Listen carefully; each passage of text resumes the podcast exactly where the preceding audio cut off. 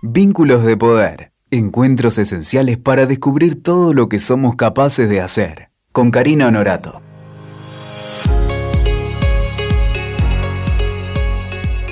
El poder nos constituye, nos atraviesa, nos habilita, nos sumerge, nos contiene, nos ahoga, nos humaniza. El poder nos singulariza.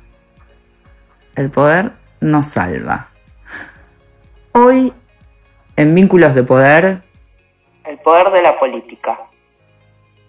Y para charlar un poco de qué se trata esto que parece tan inabarcable, estoy con Ramón Prades, militante político de 37 años, especialista en relaciones internacionales, que ha dedicado gran parte de su vida a la política y ahora quiero saber si es porque fue seducido por el poder que representa la política y cómo piensa él que el poder puede cambiar la vida de las personas, ni más ni menos.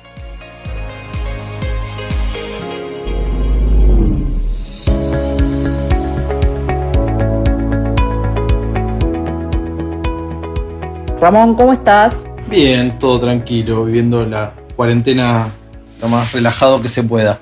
Vamos a, tratar de, hacer una pausa a la pausa cuarentenil y tratar de meternos en un mundo del pensamiento y de la reflexión en la medida en que podamos, con las restricciones que hoy tenemos. ¿Qué es para vos el poder, Ramón? El poder eh, para mí son las relaciones humanas. En cada hecho, en cada suceso, en cada circunstancia individual o compartida hay una construcción de poder que se visualiza justamente en lo que no se ve. Es decir, el poder tiene eh, como ente constitutivo que existe independientemente que nosotros podamos o no visualizarlo. Por eso es tan, tan atrayente y, es tan impactante el, intento de comprender cómo se construye poder. Eh, porque el poder es inherente a la constitución de la persona. Es decir, eh, a mí hay una frase que me gusta mucho de Jorge Luis Borges cuando explica qué es el lenguaje, que dice que todo el lenguaje es un alfabeto de símbolos cuyo ejercicio presupone un conocimiento que los interlocutores comparten esa construcción, ese alfabeto de símbolos que hace que, uno piense, en, e, en, esa construcción de ese alfabeto de símbolos está inmerso la discusión del poder. Ni hablar si esa comprensión que los interlocutores comparten es una comprensión mayoritaria o masiva. Y ni hablar si esa comprensión mayoritaria y masiva eh, no tiene resistencia. Que siempre hay resistencia, porque el poder se descubre cuando aparece la resistencia, cuando aparece la transformación, en definitiva. A ver, a ver, para, que largaste muchos conceptos como gustaría que profundizaras.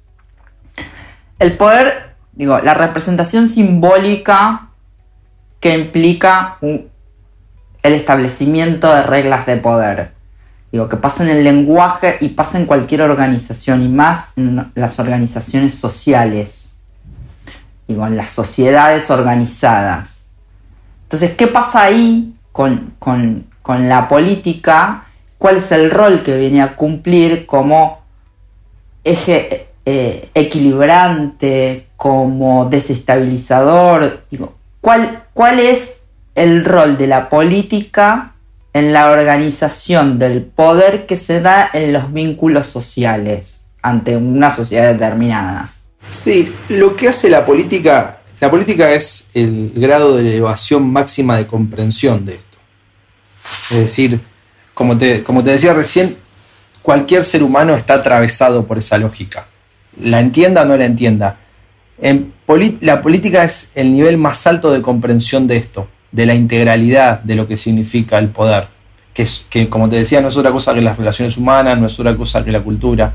En la política lo que se ve es la disputa por esa construcción del sentido común, del lenguaje, eh, de la regla, del orden, de la cultura, es decir, de la imposición de una idea, que también es asimismo una disputa hacia adentro de una persona en términos de poder. Ese es, ese es el terreno, por eso el terreno de la política es tan interesante, porque no deja nada afuera. Lo que hay después en la batalla intelectual, en la batalla política, es la construcción de herramientas que le permitan eh, a los políticos, a los partidos, a los profesionales de esa idea, eh, poder impulsarla hacia adentro de la sociedad. Eh, a veces con características igualitarias, de justicia, de construcción de un mundo más justo y a veces impulsadas con, la ambición más primogénita que tiene que ver con el dominio, que tiene que ver con el control. Hay una cosa ahí bastante paradójica en el poder, que es vos cuando hiciste la introducción me preguntabas o, preguntabas por qué o cómo yo había iniciado el camino de la política y naturalmente como muchos otros arrancás intentando comprender la injusticia que te rodea, la injusticia que te rodea cuando tenés 12, 13, 8 años, lo que fuera, y ves a un chico de tu edad en la calle durmiendo, no lo entendés, le preguntas a, a tus padres, intentan explicártelo y esa pregunta te persigue durante muchos años y la vas intentando responder a través de la literatura y a través de la, de la, de la praxis política. Eh, yo creo que el, problema central ahí de, ese tipo de, de construcción política es cómo lograr equilibrar la acumulación de poder para la distribución de poder. Hay una trampa ahí. A ver, ¿cómo es eso? Claro, los políticos a veces envalentonados un poco por pensar que pueden direccionar una sociedad en función de, un bien superior, de un mejoramiento de su calidad de vida, estoy siendo muy concreto, ¿no? Terminan enamorados de esa idea, enamorados de sí mismo, cosa que es un problema grande, ¿no? Eh, y acumulando un poder que después es muy difícil diluir. El problema con el poder es que es una tesis muy sencilla, ¿no? Para transformar las cosas uno necesita poder. Hasta la palabra lo indica, poder, poder hacerlo. Uno puede saltar, no saltar, correr, no correr, cantar, poder no cantar. Como posibilidad. claro, exactamente, poder como posibilidad. La acumulación de poder, que teóricamente da mayor posibilidad, genera un círculo donde para dar mayor posibilidad, ¿qué significa dar mayor posibilidad en el caso del poder político? ¿Cantar más fuerte? No. Significa distribuir poder. Distribuir poder en términos de recursos, en términos de políticas públicas, tiene algunas veces algunas contradicciones con la acumulación primogénita. Ni hablar en la actualidad, donde la acumulación de poder, el poder se hizo algo muy mensurable, por lo menos en términos políticos. Eh, el neoliberalismo impactó muchísimo en cómo se mide el poder. Entonces un candidato mide tanto, vale tanto, tiene tanta gente, tiene tanto dinero, tiene tanto respaldo. hay una... Se redujo lo, lo simbólico a estadísticas. Sí, exactamente. Hay una cuantificación muy positivista del poder, muy positivista del poder, que marca una línea de, de largada. Esa acumulación que te permite después hacer cosas, parece, parece difícil que la política después se siente a diluirla, a diluir ese poder. Lo hacen los grandes hombres o los hombres que han logrado, hombres y mujeres, ¿no? que han logrado construir poder a partir de símbolos menos grandilocuentes. Estoy pensando en este momento, a partir de lo que pasa en Estados Unidos, en Martin Luther King o Gandhi, las personas que han hecho de la construcción simbólica de poder, en vez de una acumulación, un hecho refractario. Pero el final fue el mismo. Digo, un montón de gente siguiendo a esas personas, construyendo ese poder simbólico. Porque en definitiva, el poder es bicéfalo. Se construye, y esto lo explicó muy bien la religión, en base a dos ejes centrales, el infierno y el paraíso, es decir, el, poder es convencimiento, es persuasión, no existe nada más fuerte ni perdurable que eso, también más complejo, es decir, un poder positivo que tiene que ver con la admiración, con el respeto, hasta con el cariño, y un poder que nace eh, de la violencia, es decir, del miedo, la represión, la coerción, la corrupción, eh, la compra, la eliminación en todo caso, es decir, la, parte, negativa de ese poder que es más efectivo. Esa tensión entre esos dos ejes, esa tensión constante, eh, sin entrar en teorías oscuras. Mucho detalle. Esa tensión constante y mantenerlos, mantenernos eh, como sociedades en, en equilibrio hace que lo bueno sea desafiado a ser mejor, hace que lo, lo, malo sea potenciado? Digo, ¿cómo crees que es esa tensión constante que se da? Bueno, depende mucho, me parece, ¿no? Reflexionando con vos, depende mucho, como diría el general Perón, del orio sagrado de Samuel. Me parece que cómo se ejerza el poder, cómo se construye el poder, depende mucho de, de las cabezas que lo constituyan. Eh, ese equilibrio eh, en términos estatales, porque el poder es una cosa que no, bueno, en este caso estamos hablando del poder y la política, pero el poder eh, sobrepasa el ámbito de la política práctica, digamos, es muchísimo más amplio. En el caso de la política, que es un poco lo que, lo que nos compete acá, depende mucho de la construcción de quien lo ejerza.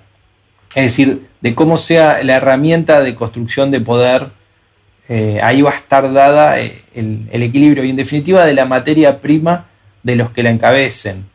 Eh, cuánto usen de cada frasco. Naturalmente, como te decía recién, el frasco de la persuasión, del convencimiento, a mí me gusta hablar de enamoramiento. Yo siempre hablaba de, bueno, armar un ejército de enamoradores para correr la frontera de lo posible, ¿no?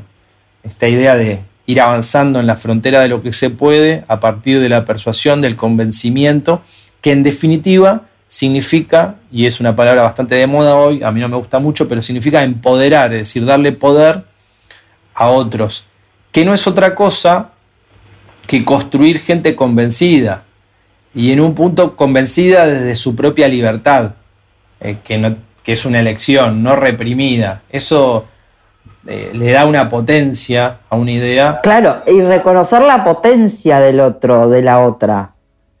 Digo, reconocer la, potencia que tiene hace que el otro pueda. Sí. Que el otro se anime, que fortalezca sus aptitudes, que busque oportunidades. Sí, claramente, eh, por eso te decía que está muy enraizado al tipo de liderazgo que lo ejerza. Cuando hay un liderazgo que potencia a, su comunidad, puede ser su ciudad, su pueblito, puede ser su nación, no importa la escala, ¿no? Pero cuando hay, una, un liderazgo que potencia, obviamente los resultados son más imperecederos y más reales y no están atados al tiempo, a la limitación de la vida de la persona que lo lidera. En otras palabras, eso es lo que se conoce como doctrina. Por eso la doctrina es algo que habita en cada militante, en cada dirigente político. No es algo, no se conduce la masa inorgánica, es decir, no adoctrinada. Se conduce lo adoctrinado, eh, se conduce el orgánico, se conduce el convencimiento de alguien que ya cree en eso por sí solo. Pero no es que cree por sí solo porque se lo repitieron muchas veces cree porque lo reflexionó. Naturalmente, conducir ese tipo de hombres y mujeres es más difícil, porque un hombre, una mujer adoctrinada, una mujer con valores, con entendimiento, con comprensión y con un liderazgo que impulse esa comprensión, es un liderazgo después discutido. Y esto es lo que pasa muchas veces y la gente lo observa en la política cotidiana. Los buenos partidos las buenas instituciones políticas ponen en crisis a sus liderazgos.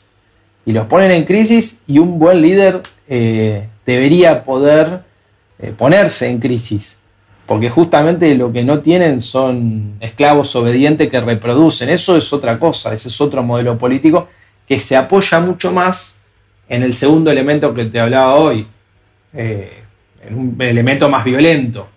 Eh, los regímenes totalitarios se construyen desde ese lugar. Generalmente un régimen totalitario se rodea de gente que Porque en realidad desde ese lugar que lo que se está haciendo es descalificar el otro. El otro no puede por eso yo debo indicarle qué tiene que hacer, cómo, etcétera, porque no puede. Cuando vos le reconoces el poder que tiene el otro, es cuando lo tenés que enamorar para liderarlo. Sí, exactamente. Y además cuando también hay un reconocimiento en esa forma de construcción política de las propias limitaciones, sea biológicas, sea intelectuales, humanas en todo sentido, para construir una comunidad. Es decir, eh, un liderazgo político requiere indefectiblemente de la creatividad, del talento, del conocimiento, de las ganas, de la fuerza de todos los que lo rodean. No alcanza solamente con reproducir órdenes. Digamos, ninguna comunidad, ningún estado puede salir adelante con una persona, por más genial que sea. Imaginemos esta situación hipotética un presidente genial, brillante, ideal, con, millones de personas que obedecen constantemente lo que esa persona piensa. No, tiene, no hay destino ahí, claramente no hay destino. Pero no, no por un punto de vista moral, ni ético, ni, ni, por eso, digo, por un punto de vista de creatividad. No, hay, no existe esa capacidad de poder abarcarlo todo, todo el tiempo, no, no es omnímodo del ser humano. Entonces, naturalmente requiere, para evolucionar también, eh, de las percepciones nuevas, de las nuevas generaciones, de las nuevas visiones, de las nuevas crisis. Lo que hacen las buenas democracias, los las buenas comunidades políticas, es poner esa crisis dentro de un marco en el cual se siga sosteniendo un sistema institucional. Es decir, eh, la prueba de fuego es cómo se resuelve esa crisis. Cuando esa crisis eh, se oculta, bueno, tenés estallidos como en el caso hoy de ahora Estados Unidos, o bueno, lo vimos en Chile, también en Argentina, en Europa, y, a lo largo de toda la historia del hombre, infinidad de veces, y vendrán otras. Porque, eh, digamos, hoy leí una frase de Kennedy que, de Kennedy que decía, cuando los que impiden que la revolución sea de forma pacífica, impulsan a que esa revolución sea inevitablemente violenta. Es decir, inevitablemente los cauces del río por algún lado van a, van a ir. La política, en términos de comprensión histórica y humana, lo que intenta o lo que debería intentar es generar esos cauces para que sean lo más armónico posible. Que no son 100% armónicos, porque la armonía es la armonía de la paz del cementerio. Es decir, el poder, claro, el poder siempre está en crisis. Hablar de poder es, es estar en crisis. Yo no creo que hay una, hay una falsa dicotomía eh, y se ha planteado un poco en Argentina con el tema de la grieta. Se exacerba a veces posiciones como si la, tranquilidad, o sea, el silencio fuera, fuera salud, como en algún momento se hicieron calcamonías con eso. Y el silencio no, es salud. El silencio es eh, lo que precede a la erupción volcánica. Claro. Lo que es sano y saludable es la, es la discusión en el marco de eh, algunos límites democráticos, del entendimiento. No te hablo ni siquiera del respeto, te hablo de, algunos marcos que permitan... Sí, de reglas, de reglas de juego claras. Sí, absolutamente. Reglas de juego claras, que todo el mundo las entienda y bueno, y el poder se pueda ir eh, debatiendo, construyendo en esa confrontación es confrontación. El tema es que hay que entenderlo, hay que naturalizarlo y hay que eh, regular un sistema para que no haya opresión. Eh, opresión de ningún tipo. Ni de las minorías sobre las mayorías, ni de las mayorías sobre las minorías, ni de lo fragmentado sobre lo homogéneo, ni de lo homogéneo sobre lo fragmentado. Y es un sistema que hay que ir calibrando. No, no es que uno agarra la máquina, y dice, bueno, acá está, ya está, no lo tocamos más. no. es algo que, Claro, constantemente se va desregulando y constantemente hay que ir eh, regulándolo entre todos. eso también es otra cosa, ¿no? La participación política, eh, cada uno en su medida, es clave para que ese sistema sea un pacto social eh, que no desborde. Evolucione, evolucione positivamente, generando oportunidades y mejoras para todos.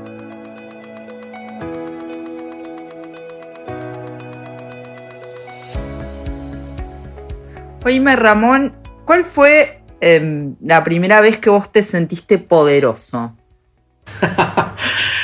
Eh, el día que le ganamos 6 a 0 a Boca en la cancha de. Basta, Ramón, se termina la conversación. No, cuenta, ¿no? Claramente. Como hincha de gimnasia. Eh, mira. Te la, digo si querés para la siguiente, para, que, para que la pienses si querés por oposición. ¿Cuándo te sentiste completamente impotente? o cuando tuviste registro de tu impotencia, digo, si querés hacerla por oposición también. No, bueno, por las dos, vamos por el lado positivo. Yo me siento, no, me siento fuerte, no sé si la palabra es poderoso, me siento fuerte cuando defiendo alguna idea en la que creo. Eh, estuve repasando estos días eh, la cumbre de Mar del Plata en el ALCA y veía algunos discursos del presidentes que cuando hablaban miraban para adelante, tenían la frente en alto, y te dabas cuenta que estaban convencidos de lo que decían, y había otros eh, que esquivaban la mirada, que miraban para abajo. Yo creo que. Y son presidentes, ¿no? Digo, eh, eran presidentes de todos los países. Yo creo que uno se siente fuerte cuando está convencido de lo que hace. Eh, hay una fortaleza que esa fortaleza Sí, y se irradia. Se irradia al resto, a los que te escuchan, a los que te miran.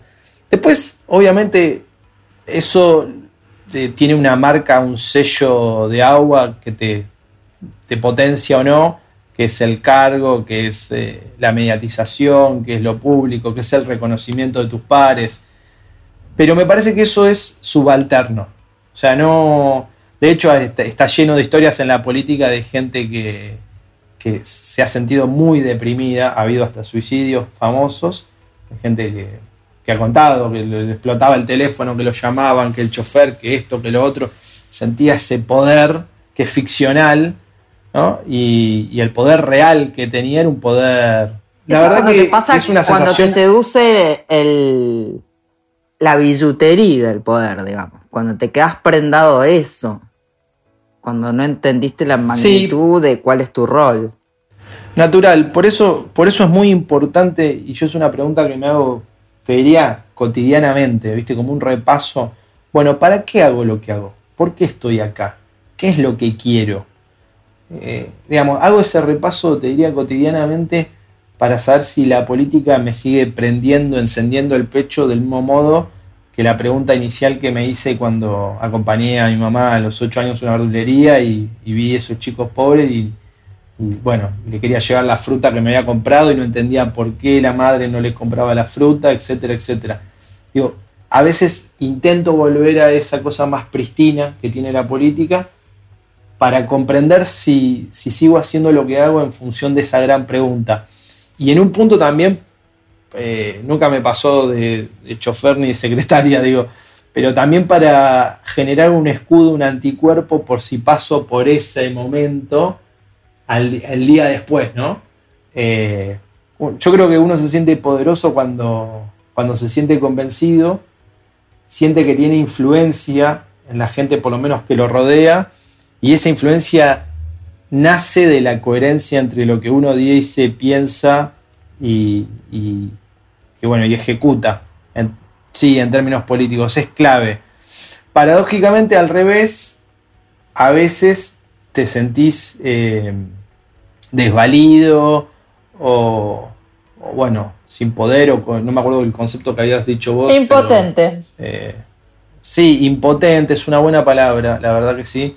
En la escala, en la escala de ejecución de lo que podés hacer, yo creo que, que ahí hay, un, hay una trampa. ¿Y cuál es la trampa?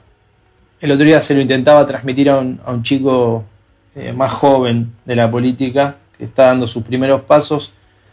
A veces uno intenta, se pone arriba de los hombros la responsabilidad del mundo. O sea, es tanta la sensación de justicia, es tanta la sensación de, de bronca, que te haces cargo de toda la problemática de la historia global, de la que fuera, de Bangladesh, el Imperio Romano, todo junto, vos tenés que cambiarlo. Claro, esta cosa como de héroe, ¿no? Que es legítima y está bárbaro. Ahora, yo creo que la trampa que, tiene eso es... Eh, es la romantización. No entender que Sí, la romantización y que uno cabalga un tigre que se llama Historia de la Humanidad y vos vas arriba del tigre pensando en ese momento que lo, que, lo conducís con dos pataditas, con el bozal, y el tigre en realidad va, va donde quiere. Y vos vas arriba sentado en el tigre pensando que lo vas manejando. Entonces, yo cada tanto eh, intento desembarazarme de toda esa presión natural y lógica de querer cambiarlo todo y cambiarlo ya. Ahora, ¿por qué digo? Porque uno forma parte de una posta, de un legado histórico, hay gente que hizo cosas antes que uno y habrá otros que por suerte harán cosas mejores después. Entonces, la política tiene esta cosa de posta. Y para mí, y esto es una clave en la política, como figuración de, de ejercicio humano, la política es trascendencia. O sea, es trascendental el hecho político en función de que uno se siente parte de un legado que lo antecede, que lo precede y que lo va a hacer en un punto eterno. Eh, cuando vos te sentís parte de eso, de gente que no conociste, de gente que no vas a conocer jamás, de gente que no nació, cuando vos te sentís adentro de esa identidad, te relajás bastante. Y cuando te relajás empezás a disfrutarlo y yo creo que cumplís tu rol histórico y también tu rol histórico social y tu rol histórico individual. Digo, podés contentar algunas pasiones, algunos microegos que todos tenemos y equilibrar y volver al, punto de ese equilibrio. Eh, en, la vida en general, no solo en la política, creo que intentar estar en eje es eh, un desafío enorme, enorme, complicado. Eh, Cotidiano. un montón de, terapias, de alternativas. Sí, sí, sí, sí. Yo creo que, que, bueno, la escala del humano, es, recuperar eso en la política es clave me parece que los hombres y mujeres que, más prosperan en términos inclusive públicos son los que mejor regulado tienen eso, o sea, que no pierdan la escala del humano, eh, pero a su vez manejan la escala estructural, global, eh, pueden ver el futuro y porque conocen el pasado. O sea, poder vincular multidimensionalmente el tiempo y el espacio en la política es, eh, es clave. Me acuerdo de una vuelta en, un pueblito haciendo campaña donde un concejal, un hombre ya más grande que nosotros, yo le estaba contando, no, porque el miércoles hacemos tal cosa, el jueves tal cosa, el viernes tal otra, el sábado tal otra, el domingo. Y el hombre me, escuchó así como cinco minutos totalmente desbocado y me dice, pero ¿y a tu mamá cuándo la ves? Y claro, digamos, ¿qué, qué hecho político más fuerte que ir a comer con tu mamá? tres palabras me desarmó el discurso, fue una piña tremenda y me, enseñó me enseñó algo fuerte ese día que no me olvido eh, y trato de poner en práctica. Naturalmente después aparece la gestión, aparecen los cargos, aparece, aparece toda una dinámica, por eso le dicen la picadora de carne, ¿no? Eh, que compite contra esta idea. Eh, por eso el pueblo es tan sabio, se autorregula hacia adentro. ¿viste? están los más exacerbados, los más pacíficos, los que quieren reflexionar, veamos. Es una especie de equilibrio estadístico, ¿viste? De la ley de los grandes números, decían los matemáticos. Donde, bueno, están los que ya quieren explotar todo, los que no quieren hacer, seguirían viviendo en el imperio egipcio, o un monarca de origen divino. Bueno, y, ahí va el tigre, en esa evolución. Nadie, nadie imaginaba lo de Estados Unidos. No lo pensaba nadie esto. Eh, y bueno, y todos los teóricos y qué sé yo, y un día pasó una cosa. Y todavía no sabemos para dónde va. Todavía no sabemos cómo, cómo se desencadenará, hacia dónde. Bueno, Ramón, última te hago. Para distender, porque nos quedamos con las imágenes de un Estados Unidos efervescente, de, de grupos sometidos durante mucho tiempo, marginados, excluidos, revelándose hoy. Cambiamos esa imagen y te quiero preguntar, para terminar, ¿cuál es tu superpoder? Eso que vos decís, en esto yo, no importa, por chiquito que sea, por distinto, porque muchas veces los de afuera nos ven y dicen, no, vos sos súper poderosa para hacer esto. Y vos sabes que no, que en realidad no. Que es la mirada del otro lo que proyecta en vos. ¿Cuál es tu superpoder? Eh, mi superpoder. La verdad, te puedo decir cuál, cuál me gustaría. Eh, por ahí coincide con el que el que tengo. Creo que cuando creo que por ahí cuando miro algo, algo puedo transmitir. Me parece que eh, no sé si hay un poco de realidad, o me lo han dicho varias veces, o es algo que me gustaría, o es una mezcla de todo.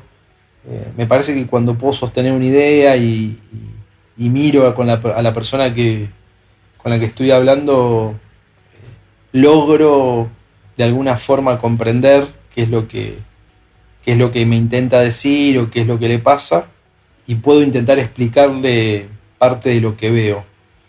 Me parece que fue un ejercicio que tiene que ver con una familia mía muy compuesta por diferentes realidades sociales. Entonces eh, estoy bastante entrenado, siempre me, me, gusta jugar que mi abuela está a la derecha de Mirta Legrand. Eh, y eso me llevó a, sí, sí, sí, a, a muchos años en, en Pinamar a veranear con ella y con sus amigas del, del Jockey Club, a hablar con, con, señoras que me decían, bueno, ya se te va a pasar, es un tema de... Me trataban como un enfermo, básicamente. y eso me generó, sí, muy, muy divertido. Imagínate eso con 12, 13, 14, 15. Eso me generó como una, no sé, una expertise dialéctica para entender gente mucho más grande, con otra, con otra marcialidad. Mi abuela es una persona que muy vinculada a las Fuerzas Armadas. Entonces, eh, creo que eso me generó un ejercicio que me permitió rápidamente entender por dónde iba el otro y lograr ponerme en la piel del otro. No me resulta difícil hablar con, con gente con la cual tenemos experiencias y visiones de vida diferentes. Rápidamente logro entender eso. Eso es por ahí un, una especie de poder, si se quiere, entrenado. Y después, en algún punto en esa conversación, digamos que logro tratar de, por lo menos de hacerle entender eh, mi manera, mi cosmovisión, mi manera de ver, de ver las cosas de forma relajada. O sea, por ahí soy, la, la, palabra sería el superpoder para soy un pacificador natural. ¿no? Yo diría empatía y seducción. El super, los, bueno, los superpoderes de Ramón. Y dijiste que para convencer hay que enamorar. Y hay algo de eso. Con la palabra, con la empatía, con ponerse en el lugar del otro.